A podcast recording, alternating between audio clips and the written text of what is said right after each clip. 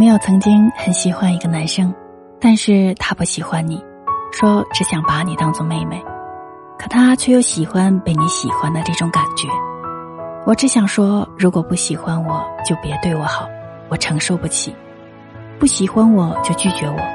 在这暧昧横行的时代，你那若隐若现、可有可无的喜欢，让我记了好久，差点以为这就是爱了。